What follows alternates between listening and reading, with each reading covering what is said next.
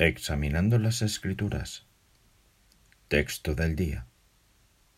Jueves 27 de mayo. Si el Hijo los libera, serán libres de verdad. Juan 8:36. Esa libertad era sin duda mayor que la que podían conseguir los israelitas durante el año del jubileo. Por ejemplo, una persona que obtenía la libertad en el jubileo podía volver a ser esclavo. Además, acabaría muriendo. El día de Pentecostés del año 33, Jehová ungió con Espíritu Santo a los apóstoles y a otras personas fieles.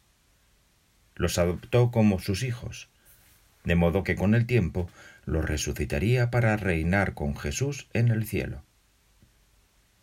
Estos fueron los primeros en beneficiarse de la libertad que anunció Jesús en la sinagoga de Nazaret. Ya no eran esclavos de las enseñanzas falsas y las costumbres de los líderes religiosos judíos contrarias a las escrituras. Dios también los consideraba libres de los efectos mortales del pecado.